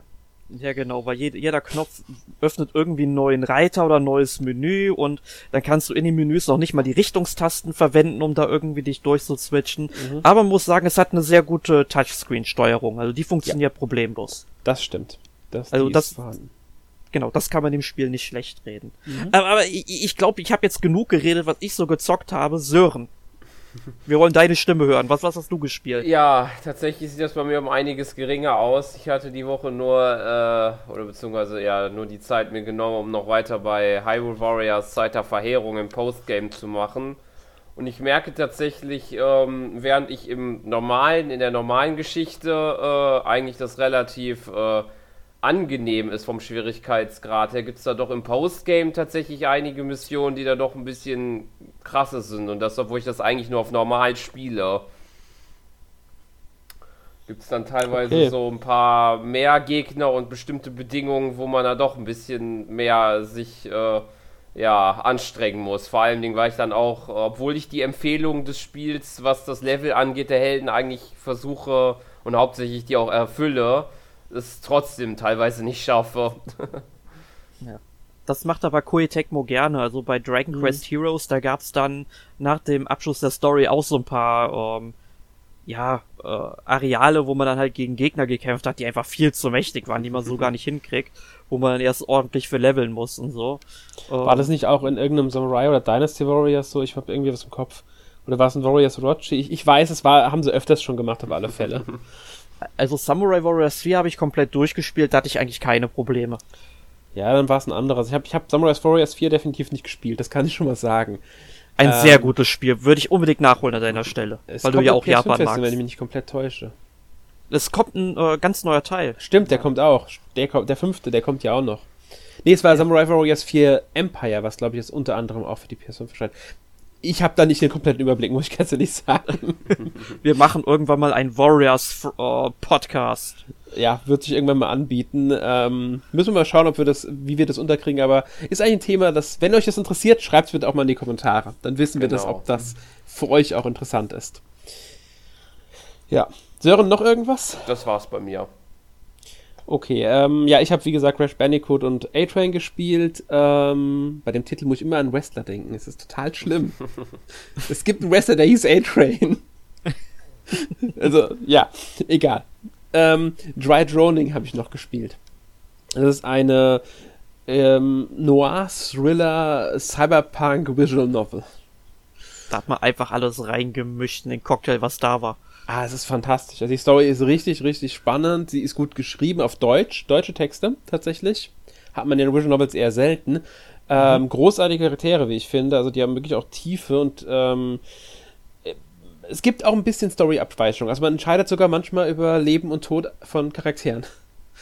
Also auch das oh. kommt vor. Die meisten Entscheidungen sind, sag ich mal, eher ober, also sagen wir nicht oberflächlich, aber sie haben jetzt nicht einen riesen Einfluss auf die Geschichte. Die Geschichte ist auch, man beeinflusst sie nicht komplett, man beeinflusst Teile der Geschichte eher bis zum Ende. Ähm, da gibt es auch mal ein bisschen größere Entscheidungen, aber ähm, sie haben halt auch noch Gameplay, sag ich mal, eingebaut. Also es ist keine Visual Novels, in der man rein liest. Gibt es ja auch viele, die auch sehr, sehr gut sind. Sie haben hier ähm, sich ähm, noch Ermittlungen, also man muss ähm, zum Beispiel Tatort untersuchen, was nichts anderes ist als jetzt Interaktionspunkte anzuklicken, aber das ist jetzt nicht schlimm, es ergänzt es sehr schön. Ähm, es gibt kleinere Rätsel. Es gibt Minispiele tatsächlich auch, die immer schön ähm, auffrischend wirken. Und ähm, es gibt die Befragung, nenne ich sie jetzt mal. Die heißen irgendwie anders, ich komme gerade nicht auf den Namen. Ähm, da muss man dann quasi die, die Person, mit der man sich unterhält, der Lüge überführen. Und hat dafür, man darf dreimal falsch liegen, muss dafür Indizien vorliegen. Das kann sowohl ein Charakter sein, dem man begegnet ist, dem man sagt, dass wegen dieser Person kann diese Aussage nicht stimmen, oder es kann ähm, ein Dokument sein, das man gefunden hat, oder halt ein Beweisstück, das man gefunden hat, was alles Mögliche sein kann, Beweisstücke. Also da muss man schon so ein bisschen auch nachdenken. Mich ein bisschen an Ace Attorney sich auch erinnert manchmal. Und ja, ansonsten wirklich schöne Thriller-Story, die ähm, sehr düstere Atmosphäre hat. Also ja, wird es dann auch dann bald mal den Test bei uns auf der Webseite geben. Ja, und außerdem habe ich noch Control gespielt auf der PS5, in der ähm, Ultimate Edition auch, also in der PS5-Version. Ich habe tatsächlich erstmal Raytracing aktiviert, also ich verzichte auf die 60 FPS für bessere Optik, weil, weil ich die PS5-Spiele rein mir mal angucken will. Und da muss man sagen, es sieht wirklich noch manchen besser aus. Also ähm, allein die Spiegelungen in Scheiben zum Beispiel, wenn man es deaktiviert, sieht man seinen Charakter nicht in Scheiben sich spiegeln. Wenn man es aktiviert, ist da wirklich eine Spiegelung da. Der Boden, in der Eingangszeit, wenn man gerade das Spiel anfängt, der ganze Boden wirkt komplett anders. Also richtig, richtig cool. Und das Spiel an sich gefällt mir auch bisher recht gut. Ähm, es ist halt, ja, Mystery-Geschichte mit Third-Person-Shooter-Gameplay, zum Teil sehr stark auch Metroidvania-artig, muss man sagen. Ähm, das Shooter-Gameplay ist nicht ideal, aber ich komme mit klar, sage ich mal. Ähm, gefällt, mir, gefällt mir bisher recht gut, muss ich sagen, ja, doch. Aber das war nur noch alles bei mir. Diese Woche. Ja. Gut. Es wurde viel gezockt bei uns beiden, zumindest. Nicht bei Sören, ja, aber bei uns ja, beiden, würde ich sagen. Ja. Gut, ähm, dann nächste Woche gibt es den Podcast Vorenthaltene 3DS-Spiele in Europa, eine verpasste Chance. Langer Titel, der hoffentlich aussagekräftig genug ist. Wir befassen uns halt mit Spielen, die nicht in Europa erschienen sind und ja, ob das eine verpasste Chance war, dass die eben nicht erschienen sind. Bis dahin wünschen wir euch noch äh, einen schönen Abend, einen schönen Tag, wann auch immer ihr das hier hört. Und bis zum nächsten Mal. Tschüss. Tschüss. Adios, amigos.